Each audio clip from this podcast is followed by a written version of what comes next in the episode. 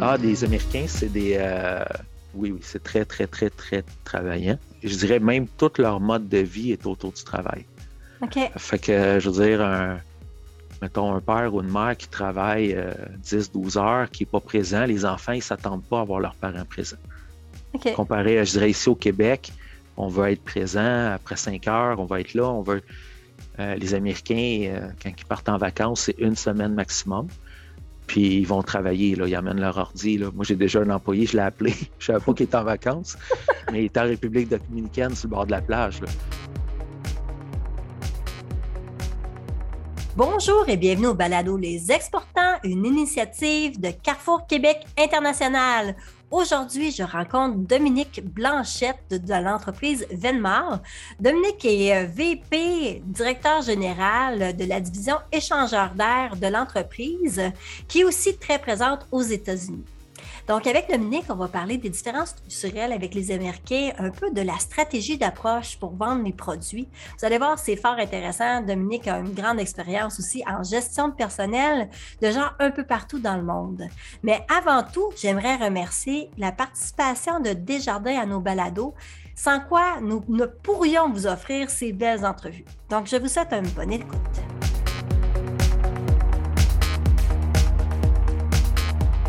Desjardins est fier de présenter Les Exportants, une série balado sur l'exportation réalisée par CQI. Pour des soutiens avec vos services internationaux, visitez desjardins.com par oblique entreprise. Bonne écoute! Alors aujourd'hui, j'ai la chance de discuter avec Dominique Blanchette de l'entreprise Venmar Brown, euh, qui est vice-président directeur général pour la division échangeur d'air. Comment ça va, Dominique? Ça va très bien. Très, très bien. On discutait un petit peu avant l'entrevue. Tu me disais, ça fait 20 ans que tu es dans l'entreprise. Parle-moi un peu de toi parce que tu es quand même VPDG d'une division de Venmar, qui est quand même une très grosse entreprise qui a été acquise par une autre entreprise. Vous avez combien d'employés déjà? Oh, ça, c'est une bonne question. À Drummondville, peut-être 200-300, mais dans le monde, 1000, euh, 2000, quelque chose comme ça. Parfait. Donc, euh, toi, euh, tu t'occupes de la division échangeur d'air. Explique-moi un petit peu qu'est-ce que tu fais. Bien, en fait, euh, comme directeur général, c'est certain que nos produits, c'est les, produits de qualité d'air intérieur. Fait qu'on parle communément des échangeurs d'air. mais on a aussi d'autres types de produits qui améliorent la qualité de l'air, mais qui est vendu juste au sud des États-Unis. Euh, en anglais, on appelle ça un supply fan, puis on rentre aussi des déshumidificateurs. Fait que tout ce qui va améliorer la, qualité de l'air euh, dans la maison. Euh, notre marché, c'est principalement le résidentiel. OK. Venmar, au départ, c'est une entreprise qu'on connaît très bien à Drummondville. On n'a on pas l'impression, quand on est à Drummondville, que l'entreprise est si grosse que ça. Explique-moi un petit peu l'histoire. En 95, vous avez été acheté par Brown, c'est ça? Oui, exactement. En 95, on a été acheté euh, par Brown. Pendant, je dirais, 10-15 euh, ans, Venmore était pleinement autonome. Euh, mais au tournant des années 2010-2015, nos, nouveaux actionnaires ont commencé à vouloir créer de la synergie entre les entreprises. c'est là qu'on a commencé à interagir beaucoup plus avec les autres compagnies euh, à l'intérieur de Brown. Euh, puis à cette époque-là, le, groupe, c'était Nortec. Euh, fait que là, on a commencé à créer de la synergie. Puis je dirais à partir de 2015, c'est là, 2015-2018, on a commencé d'un point de vue mort, on avait un bon centre de développement de produits. Fait que graduellement, on est devenu le centre d'innovation pour la compagnie. Fait qu'ils ont déplacé des, des postes. On a grossi notre centre de développement de produits. Euh, puis c'est des produits qu'on vend principalement en Amérique du Nord. Venmore, l'usine fabriquait certains de ces produits-là, mais euh, notre usine aux États-Unis en fabriquait et on a une usine au Mexique aussi euh, qui fabriquait. Fait qu'on s'est retrouvé à avoir une équipe de développement de produits, mais avec différentes entités de fabrication en Amérique du Nord. L'équipe de développement de produits était à Drummondville. Oui, pour les échangeurs d'air et pour les hôtes de cuisinière, ce qu'on appelle le centre, euh, le centre d'excellence. Fait que le centre d'excellence des hôtes de cuisinière pour Brown et le centre d'excellence des échangeurs d'air est à Drummondville. Fait que tout ce qui est développement de produits se fait à Drummondville. C'est quand même quelque chose. Une grosse compagnie comme ça, c'est à Drummondville que le cerveau est. C'est encore ça? Oui, oui. je dirais oui. Depuis, c'est certain qu'avec le temps, on a expansionné nos équipes de développement, mais je dirais le cerveau ou une partie du cerveau est à Drummondville.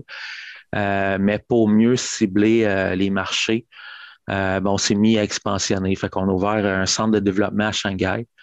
Euh, ensuite de ça, aux États-Unis, il y avait quand même un centre de développement, euh, mais tout sous le leadership de l'équipe de Venmore, qui était moi à ce moment-là. Et on a commencé à développer une petite équipe au Mexique, euh, parce que notre usine au Mexique apprend l'expansion. On voulait avoir des concepteurs qui étaient proches de l'usine du Mexique. Fait qu'en Bouligne, tout ça se faisait avec une coordination. moi, j'étais en charge avant ça, j'étais vice-président ingénierie. Euh, fait que c'est comme ça qu'on a été en mesure un petit peu d'être plus proche du client, plus proche du marché euh, pour être capable de designer des, ou concevoir des meilleurs produits. Comment, comment ça se fait la gestion des équipes à distance? Euh, je dirais avant la COVID, je dirais ça prend quand même une certaine présence. fait que moi, j'étais pour les États-Unis, j'allais une semaine sur deux aux États-Unis. Puis pour mon équipe en Chine, j'y allais environ deux, trois fois par année. Euh, fait que je dirais ça, c'était le point de départ. Euh, par la suite, euh, avoir des bons leaders locaux. Fait que j'avais des bons leaders aux États-Unis, bons leaders en Chine. fait qu'à partir de là, ben, c'est des directeurs d'ingénierie avec leurs compétences. Fait qu'après ça, à distance, tu peux travailler avec eux. Puis eux, euh, ils font la gestion là, courante de l'équipe euh, de développement. Puis une fois de temps en temps, on se rend compte nos stratégies de développement, euh, les prochaines innovations, qu'est-ce qu'on pourrait faire, les synergies qu'on pourrait avoir avec différents besoins dans les différents pays qu'on est. Est-ce que les équipes d'un pays à l'autre pouvaient travailler ensemble? Oui, en fait, je dirais, on, essaie de, on essayait autant que possible de colocaliser les gens. Euh, mais en même temps, quand on s'est mis à tout fusionner, on a pris les talents où est-ce qu'ils Fait que euh, si je prends les, gens de développement de produits et des ordres de cuisinières, c'était principalement à Drummondville. Euh, je dirais sur 25 personnes, peut-être une vingtaine à Drummondville. mais quand on prend les gens qui avaient des talents qu'on appelle plus l'advanced engineering ou l'innovation, ben là, en fait, c'était des gens un peu partout parce qu'ils ont été, ont été par le talent. Fait qu'il y avait des gens ici à Drummondville avec des doctorats des maîtrises, des gens aux États-Unis. Euh, puis en Chine, on a engagé aussi des gens euh, en innovation en Chine pour être plus proche des fournisseurs et plus proche de où est-ce que l'innovation se fait le plus. Donc, en qualité d'air intérieur, la Chine, c'est une des places les plus polluées. Donc, c'est là qu'il y a le cycle d'innovation le plus rapide euh, en termes de qualité de l'air, comme au Québec ou les pays nordiques. nos maisons sont plus isolées que dans le sud, fait que l'innovation de construction se fait dans un pays nordique parce que si ta maison est mal isolée, tu as froid la nuit. Comme en Chine, si ton produit euh, il filtre pas bien l'air, euh, ton environnement intérieur est très, pollué, très pollué. Fait qu'on on s'est mis à cibler euh, où est-ce que l'innovation pourrait être le plus rapide. fait que c'est comme ça qu'on s'est mis à, avoir différents spécialistes à différents endroits. Là, aujourd'hui, vous vivez un autre changement. vous êtes en train de séparer la compagnie par produit. Oui, exactement. Euh, nous, on a des nouveaux propriétaires depuis euh, l'été dernier. Euh, puis un des principes, ce qu'on appelle le 80-20, c'est quand une entreprise devient trop grosse, ça devient lent. tu es moins focus sur le client, tu es moins agile. Donc, ce qu'on est en train de faire, on est dans les débuts de la transition. Euh, ou est-ce que là, dans le fond, les échangeurs d'air, produits qualité d'air, c'est une catégorie. Moi, je suis en charge de cette catégorie-là, directeur général. Les hôtes de cuisinière, c'est quelque chose. Euh, les ventilateurs de salle de bain, je dirais, c'est les trois principaux produits qu'on fait. Avant ça, moi, j'étais en charge de l'ingénierie de tout. Maintenant, je suis en charge du développement des affaires d'une catégorie euh, avec une équipe beaucoup plus focusée sur les besoins du client par rapport à cette catégorie-là. Euh, fait que ça fait des entreprises plus petites, plus familiales, plus agiles. Euh, donc, on a un, temps de réponse beaucoup plus rapide par rapport aux situations euh, dans le marché. Euh, fait que ça, c'est. Puis on le voit, là, moi, depuis le mois de janvier qu'on est en place. fait qu'on voit que chacune des entités a des défis différents. Fait que le fait qu'on est vraiment focus, on est capable de faire face à beaucoup de défis, je dirais de façon beaucoup plus efficace. Donc, vous travaillez de façon séparée, mais pour la même marque? Oui, exactement. La marque, c'est Brown? C'est principalement Brown qu'on euh, qu'on utilise. On a encore des sous-marques, mais disons, notre marque principale, c'est Brown. Puis au Québec, c'est Venmar. Au Québec, Venmar, c'est une marque très forte, fait qu'on garde Venmar au Québec, mais à l'extérieur du Québec, ou je dirais aux États-Unis surtout et en Chine, c'est Brown qu'on utilise. Comment ça fonctionne pour le développement des affaires, le développement de marché en ce moment pour la division pour laquelle tu t'occupes? Ben, je dirais, euh, rendu là, moi, le territoire que j'ai, c'est le Canada, les États-Unis. Euh, fait que parce que c'est sensiblement la place qu'il faut aller. Puis on a décidé de laisser la Chine pleinement autonome. La Chine pour la Chine, on, disait China for China, parce que euh, c'est une culture différente, une réponse différente. fait que si on regarde pour le développement des affaires, euh, nous, on a commencé à Drummondville, on est très fort au Québec, on a développé le Canada avec les années. Ça faisait quand même longtemps qu'on essayait de rentrer puis d'avoir un bon succès commercial aux États-Unis.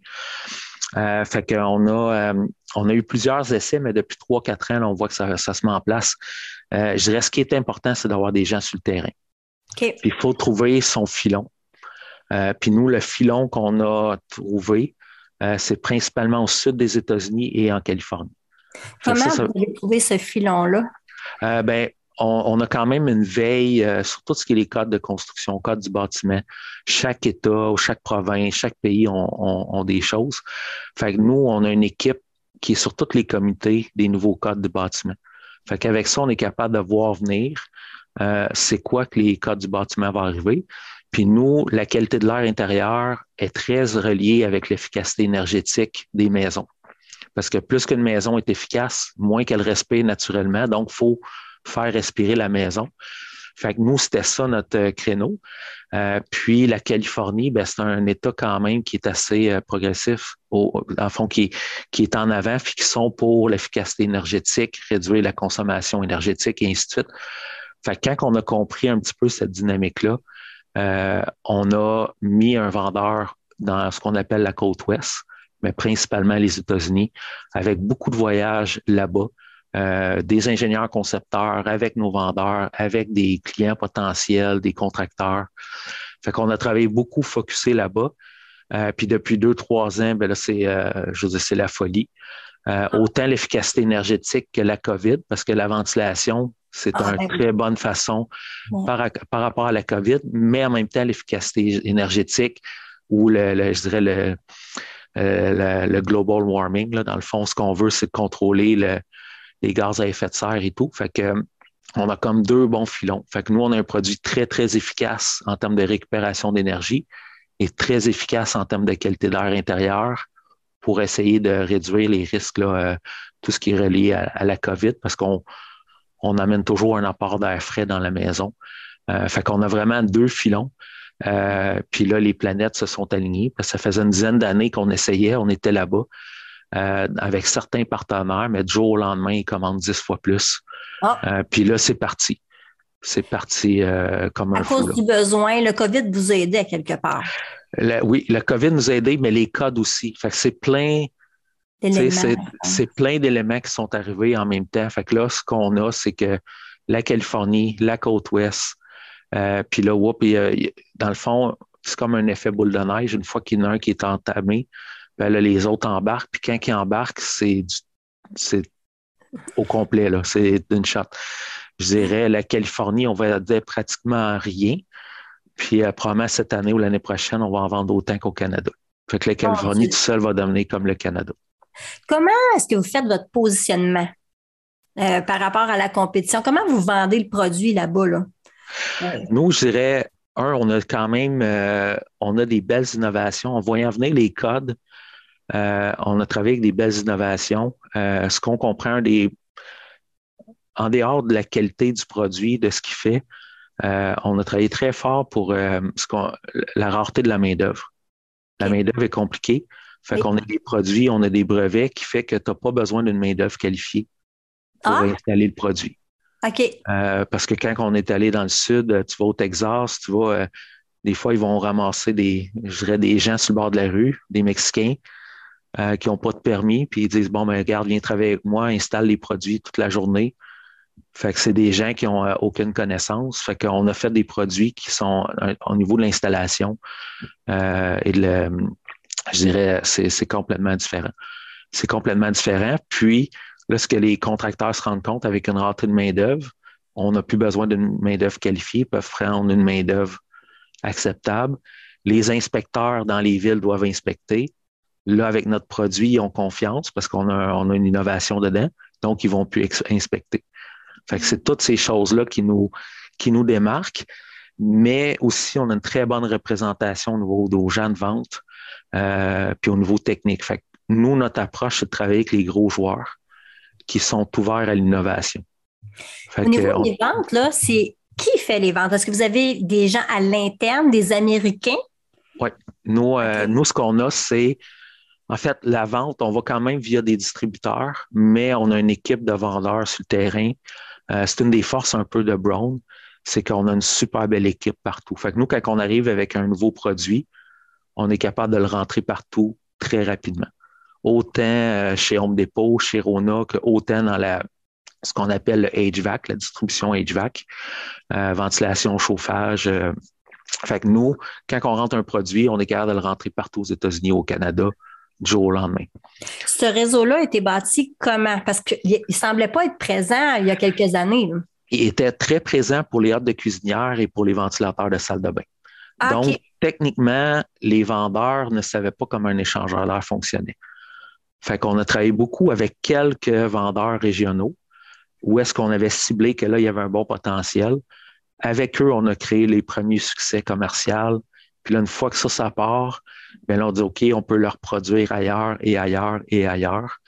Euh, fait que là, c'est un petit peu. Fait qu'en ayant du succès en Californie, ben là, on va aller dans l'État d'Oregon, Washington, puis on s'en va dans, dans l'Est des États-Unis.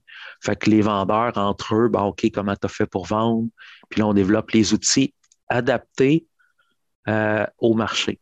Euh, parce qu'au Canada, c'était pas pareil. Aux États-Unis, c'est quand même un pays, mais il y a différentes façons de faire. Il y a différents types de construction. Tu vas en Georgie ou à Atlanta, ils bâtissent pas les maisons de la même façon qu'à Sacramento ou, Los Angeles ou Boston. Fait qu'il y a quand même certaines particularités. Euh, fait que c'est d'ajuster notre message, puis c'est de supporter techniquement nos vendeurs. Fait qu'une fois qu'ils sont à l'aise avec le produit, ben là, ils vendent, puis euh, ils vont pousser le produit partout. Ça m'intéresse au niveau du message, du positionnement. Là, maintenant, il y a des divisions par produit. Est-ce qu'il y a une ligne directrice au niveau des communications et du message employé pour les ventes ou vous le faites par euh, produit maintenant? Je dirais il y a un peu les deux. Fait que dans le fond, euh, quand on parlait de la marque tantôt, il y a toujours des communications de la marque de façon générale. Brown, c'est pour la qualité d'air intérieur parce qu'une hotte de cuisinière améliore la qualité de l'air intérieur, un ventilateur de salle de bain, qualité de l'air intérieur, un échangeur d'air aussi. fait que nous, dans le fond, euh, l'axe de développement de Bronze, c'est d'améliorer la qualité d'air intérieur de la maison. Fait qu'il y a comme toujours un message euh, commun euh, qui est propre à toutes les divisions. Puis là, mm-hmm. quand on tombe dans notre division, nous, on vend moins dans les quincailleries, on va vendre plus à des, spécialistes, à les contracteurs. Fait que notre message, on l'adapte à un langage de contracteur et non un langage de, consommateur euh, qui va acheter, euh, par exemple, une note de cuisinière, ben, le style, euh, les architectes.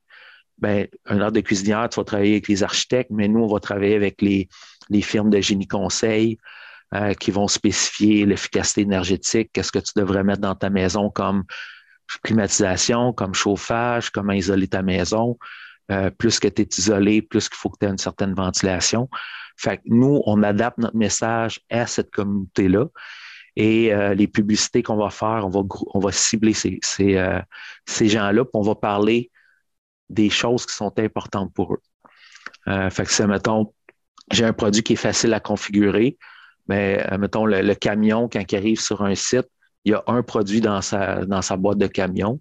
Il peut le configurer sur place versus d'avoir quatre versions de produits. Donc, il faut que tu aies quatre modèles hmm. dans ton camion, quatre fois plus d'inventaire. Fait que là, on va parler d'un langage qui est vraiment propre à ces gens-là, euh, qui, euh, qui, dans le fond, qui, sont qui, qui est leur besoin. Dans le fond, on essaie de s'adapter à leurs besoins. Euh, entre les différents États, est-ce qu'il y a une façon de parler à faire qui est différente?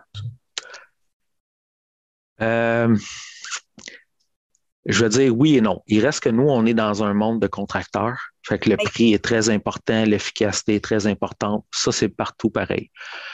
Sauf que, je dirais, d'un point de vue culturel, la Californie est beaucoup plus ouverte à des produits euh, d'innovation, des produits avec l'efficacité énergétique. Si on va au Texas, Texas, c'est beaucoup comment vite ça s'installe, euh, combien d'argent je peux sauver dans la journée. Fait que le langage ou le, ce qu'on appelle le value proposition est un petit peu différent.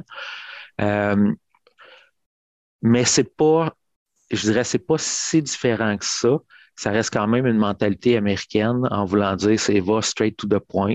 Mm. Ça arrive des fois qu'on arrive, je me rappelle encore aux États-Unis, au Texas, j'expliquais des belles innovations, puis là, il dit, regarde, j'ai 15 minutes pour toi, là. Veux-tu me dire, va straight to the point? Ça, c'est une bonne innovation. Ça, c'est pas bon. Ça, j'adore. Puis c'est lui qui m'a expliqué, moi, j'engage des Mexicains. Fait que la seule façon que je sais si on fait le job, c'est s'il ne revient pas de pièces à la fin de la journée. Fait que, fait que ça, ça a été, des fois, comme concepteur, on disait, on a des belles innovations. Si les gens ne peuvent pas le comprendre sans manuel, ça ne sert à rien. Fait qu'on a vraiment recalibré. Ça, ça a été encore aujourd'hui, ça a été une belle révélation. à partir du moment où j'ai compris ça ou qu'on a compris ça, là, on a ajusté notre message, on a innové différemment. Puis là, on voit que ça marche. Je fais juste, c'est Chuck, je m'en rappelle encore du, gars. Mais c'est un des gros euh, à Houston. Puis, euh, tu sais, c'est des, c'est des gens qui travaillent euh, des heures de fou, ils mangent pas. fait que, tu sais, les Américains, ils sont réputés pour être vraiment travaillants. Hein? Ah, des Américains, c'est des. Oui, oui, c'est très, très, très, très travaillant.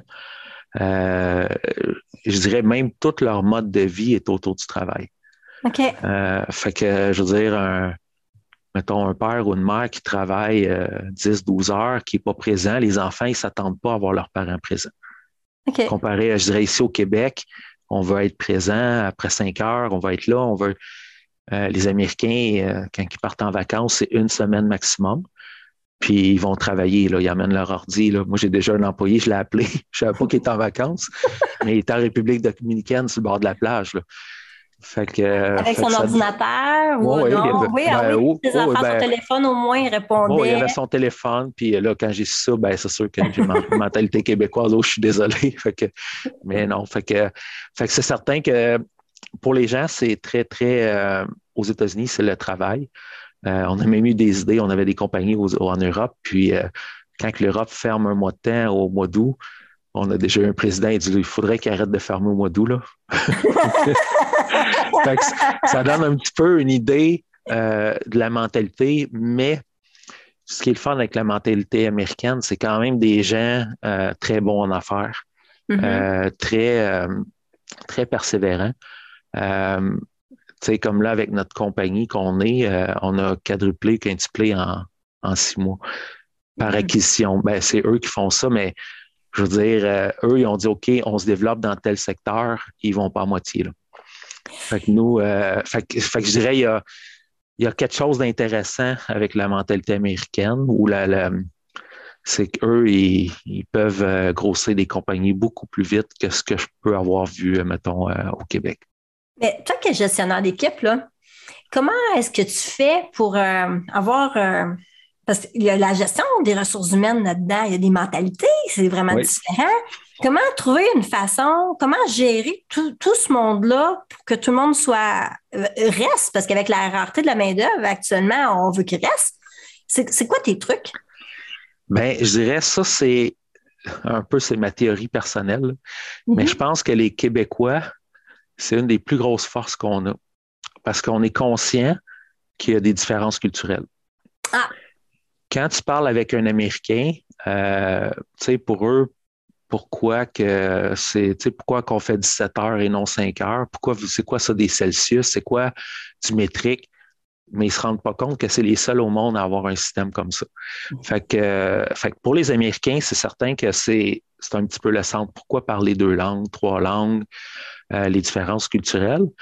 Fait que nous, ça nous donne, selon moi, ça nous donne un avantage parce qu'on connaît la différence culturelle et on va être capable de s'adapter. Comme euh, quand je suis arrivé en Chine, j'ai été suivre un petit crash course sur Internet, la culture chinoise. Fait que, avant même de commencer à gérer des Chinois, j'étais allé voir ça euh, pour comprendre un peu comment ils fonctionnent. En Chine, j'ai plein de collègues qui expliquaient leur histoire, d'où ça vient, comment est-ce que, tu sais, tout le avec Confucius, puis toute la mentalité. Fait que là, tu comprends qu'un Chinois, mettons, à l'école, un, un élève, s'il pose une question à un professeur, ça veut dire que le professeur a mal enseigné. Ah, Donc, tu ne poses pas de ah. questions. c'est ça. Fait, que, fait quand tu te mets à comprendre ça, euh, puis là, mettons, là, présentement, je travaille plus avec des gens au Mexique. Ben, au Mexique, la hiérarchie, elle est totale. Fait que tu peux pas travailler avec un employé. Il faut que tu parles avec le patron en premier. Le patron va parler à l'autre, puis juste, mais ici au Québec ou dans notre culture Venmore, euh, je veux dire, on parle aux employés de production, puis euh, c'est correct. Euh, fait que je pense qu'on a un peu cet élément-là, mais il y a quand même des surprises. Comme moi, comme, comme vice-président, quand j'allais aux États-Unis, il y a des employés que si je leur parlais, là, ils, ils figeaient. Là. un vice-président, ça ne peut pas me parler. OK. Fait qu'il y a quand même des choses comme ça.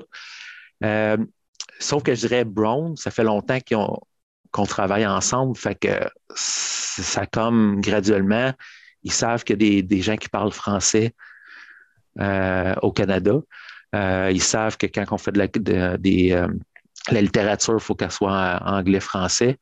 là, on l'a fait trilingue. fait que, je dirais, avec les années, un bon coup, les gens ont fini par développer quand même une belle complicité malgré les différences culturelles. Mais je dirais, c'est pas, comment dire, partout où je suis allé dans le monde, je me suis rendu compte qu'il y a quand même des, on est tous des pères de famille, on a tous des parents, on a tout, il y a des problèmes qui sont quand même communs. On, euh, comment dire, on s'inquiète de nos enfants, on s'inquiète de nos parents. Fait qu'il y a, il y a un trait commun quand même, peu importe la culture. C'est certain qu'il y a des éléments des fois un petit peu plus, euh, mettons moi, tout ce qui est politique, tu ne vas pas jouer là, à moins que tu aies un collègue vraiment que, que tu connais, puis hmm. qu'on est capable de parler ouvertement. Euh, mais des fois, il y a des sujets que tu abordes un sujet politique avec quelqu'un, si tu ne connais pas, tu peux te rendre compte, tu dis OK, on, on arrête, on arrête de parler de ça parce qu'on ne s'entendra pas. Euh, tantôt, tu parlais là, de ton expérience quand tu avais présenté un produit puis que tu voulais décrire l'innovation, puis que tu as dit j'ai juste 15 minutes. Là. J'imagine que même dans le travail, ça doit être assez euh, pas raide, mais est-ce qu'il faut aussi aller directement au point avec les Américains? En fait, je ne sais pas si les Américains ou si c'est les patrons, parce que je suis rendu comme ça. OK. fait que donne-moi la conclusion en premier. on si je ne suis pas d'accord, on verra la, suite. Euh, fait que je ne sais pas si c'est quand tu tombes plus haut dans une hiérarchie, on mm. n'a pas beaucoup de temps. Euh, notre temps pour focuser, il pas, euh, c'est cinq minutes, c'est dix minutes. Fait que, puis on travaille avec des professionnels, avec des directeurs. Fait que quand tu es rendu plus haut, j'assume que la personne elle a fait le pour les comptes. Fait que c'est quoi ta proposition? C'est quoi l'impact? Donne-moi ça tout de suite. Hmm. Comme moi, quand j'envoie des, des, mettons des courriels à mon patron, première chose, c'est bonne nouvelle ou mauvaise nouvelle. OK. Puis dans la première phrase, il faut que ça dise pas mal tout. Comme là, mettons, mauvaise nouvelle, on manque de pièces, ça va avoir un impact de temps sur nos affaires. Après ça, une autre phrase, une autre phrase. S'il y a de quoi, appelle-moi. Voici les, les comment j'aligne mes décisions. Fait que si tu n'es pas d'accord, fait que souvent, il dit Great, thanks, continue like this. C'est comme. Euh, mais tu finis par le savoir, mais je dirais, je sais, écoute, je sais plus, parce que ça fait longtemps que je suis avec les Américains. Euh, mais je pense que c'est. Euh, je ne sais pas encore une fois si au Québec, on aime parler de, tu sais, souvent on va mettre en contexte. Bon, OK, j'ai fait ci, j'ai fait ça, puis on met la conclusion à la fin dans un courriel qui a trois paragraphes. Je veux dire, c'est quatre lignes qu'il faut, puis c'est la première ligne, il faut qu'elle dise pas mal tout. Euh, fait que c'est un petit peu l'élément. Mais il y a quand même des belles relations. C'est juste que quand tu es en affaires, euh, puis tu travailles avec des gens qui sont occupés, euh, ils n'ont pas de temps à perdre. Mais pour ceux qui nous écoutent, là, puis qui commencent à faire de la commercialisation aux États-Unis, dans le fond, le truc, c'est d'être concis, puis d'être euh, pertinent. pertinent d'aller quand même assez straight to the point. Si tu arrives, tu dis, garde, j'ai un super produit, voici les avantages, je pense que tu pourrais gagner de telle façon. Il faut que tu ailles très, très, très, très vite à la conclusion. Euh, puis ça marche pas toujours. Là. Des fois, c'est quand même plus difficile. Mais euh, perds pas trop de temps dans OK, nous, on vient de ci, on a fait telle affaire, ils s'en foutent un peu. C'est dans le fond, ton produit, ce que tu as à vendre, c'est quoi, de comment tu es meilleur que les autres, comment tu te démarques, c'est quoi les avantages. Nous autres, on appelle ça la cassette, là, la cassette du mm-hmm. vendeur. Là. Tu sais, faut que tu te rendes à trois points maximum pour closer ta vente. Puis habituellement, le premier, le deuxième, tu as quasiment fait ta vente. S'il faut que tu ailles 10 points pour dire moi, je suis meilleur. Ça marche pas. Euh, euh, regarde, regarde ça dans la face. Si la personne a dit j'ai un bon produit déjà, je suis satisfait, j'ai telle chose. Euh, je veux dire, ça va être difficile. Il faut travailler très fort pour le convaincre. fait que faut que tu trouves un angle différent ou un client différent qui est plus ouvert à ton produit. Souvent, on entend parler que pour les Américains, un produit américain vaut plus qu'un produit canadien. Est-ce que c'est ou préfèrent acheter un produit américain? Est-ce que c'est vrai? C'est le prix qui drive. OK. Fait que je dirais euh, non, je pense pas, pas. Un consommateur va acheter le prix. Puis, dépendamment d'où est-ce que tu es, tu as des consommateurs. Si je prends Home Depot, par exemple, aux États-Unis, c'est des produits plutôt bas de gamme c'est de la qualité plutôt basse. Euh, tu vas chez Lowe's, Rona, ça va être un petit peu mieux. Euh, fait que non, euh, je dirais le, acheter américain pour un consommateur, pour une maison, c'est le prix qui compte. quand tu tombes dans des projets, des dossiers plus gros, ben là, ils vont voir un certain contenu américain, mais là, c'est plus les lois, là, le Buy American Act, puis des choses comme ça. Mais on n'a pas eu vraiment de contraintes là-dedans. Puis le produit, il peut être fait n'importe où, puis ça ne dérange pas tant que ça, pourvu que la qualité corresponde à ce qu'ils ont besoin. OK. Donc, on n'a pas besoin de s'excuser puis de passer du temps à dire qu'on vient du Québec. Non. Moi, je pense que ça, ça. Écoute, ça dépend. Peut-être qu'il y a des clients, mais ça doit être des niches, là. Mais en bout de ligne, c'est voici mon produit, comment il est supérieur, puis euh, va, va, directement au produit, comment tu es meilleur que les autres. Peut-être une dernière question. Là. Vous autres, euh, les échangeurs d'air, est-ce qu'ils sont là maintenant, euh, ils sont construits pas seulement à Drummondville, hein, sont, sont Tous nos échangeurs d'air sont faits à Drummondville, Tout à Drummondville. Donc, il y a vraiment une exportation de tous les échangeurs d'air aux États-Unis. Tous nos échangeurs d'air sont faits à Drummondville. Euh, à l'intérieur de ma catégorie, c'est d'autres produits qui ne se vendent pas au Canada qu'on fait au Mexique. OK. Donc là, euh, vous n'avez pas envisagé de faire un, point de un plan de production aux États-Unis pour euh, enlever l'aspect douanier? C'était pas quelque chose qui. Non, les douanes, on n'a pas. Si on a des décisions à prendre, ça va être pour être plus proche du client et du marché principal pour mieux servir. OK. Fait que ça sera pas. Euh, ça sera pas nécessairement même pas une question d'économie ça va être une, question de proximité du marché euh, par rapport au délai de livraison, par rapport à, euh, tu sais, parce que si, admettons, je, suis au Québec, on est dans le nord-est, si mon marché est principalement en Californie, je suis quand même très loin. Fait que si j'ai un compétiteur qui arrive puis que lui est en Californie ou en Oregon, ben là, je vais avoir un désavantage parce que là, mes vannes, euh, mes coûts de transport, surtout que là, l'essence coûte plus cher. Fait que je dirais, une des suggestions, c'est un peu pour ça qu'on était en Chine pour la Chine, il faut quand même que plus que ton entreprise va grossir, un bon coup, il faut que tu peut-être te mettes proche de ton marché principal. Mm. Comme les échangeurs d'air, le marché principal, c'était le Québec, l'Ontario. Fait qu'on est très bien positionné. Euh, si le nord-est des États-Unis se développe plus, bon, on est très bien positionné. Mais plus qu'on va s'en aller vers le sud-ouest euh, des États-Unis, ben là, on perd un petit peu la proximité. Nos produits sont quand même petits, fait que c'est pas si pire que ça. Mm. Mais on a déjà eu des produits très gros, fait que tu peux pas livrer. À mon coup, il faut que tu aies quelques usines un petit peu. Puis je prenais l'exemple de Soprema, c'est très lourd. Fait qu'eux, mm. ils ont des usines un peu partout du même produit pour être proche. Euh, si on parle de la brique, tu n'as pas une usine de briques qui ship, euh, qui livre partout en Amérique du Nord. Fait que selon le type de produit, euh, tu peux le faire, mais en même temps, c'est un produit petit avec une forte valeur, puis que le transport, puis que l'entreposage, c'est pas si pire que ça. Il mm. faut, faut s'adapter. J'ai une dernière question pour toi. Au cours des dernières années, là, ça a quand même beaucoup évolué, euh, la façon de commercialiser. Euh, il me semble que c'est en mouvance. Hein, il y a beaucoup au niveau mondial, c'est vraiment différent. Là. là, avec la pandémie, la guerre en Ukraine, comment vois-tu l'avenir, toi? Écoute, très bonne la question parce que j'ai l'impression que tout va de plus en plus vite. Euh, on développait un produit, c'était bon pendant 10-15 ans. Là, après trois ans, il faut penser à une autre gamme de produits. Euh, la chaîne logistique. Là, 15-20 ans, on achetait beaucoup local, nos pièces, nos composantes. Graduellement, on en achète en Chine, on achète en Italie, on achète. Fait qu'on devient un petit peu beaucoup de plus en plus mondial. Fait que s'il y a un problème en Chine, ça nous impacte. L'Ukraine, ça nous a impacté pour un fournisseur de moteurs allemand.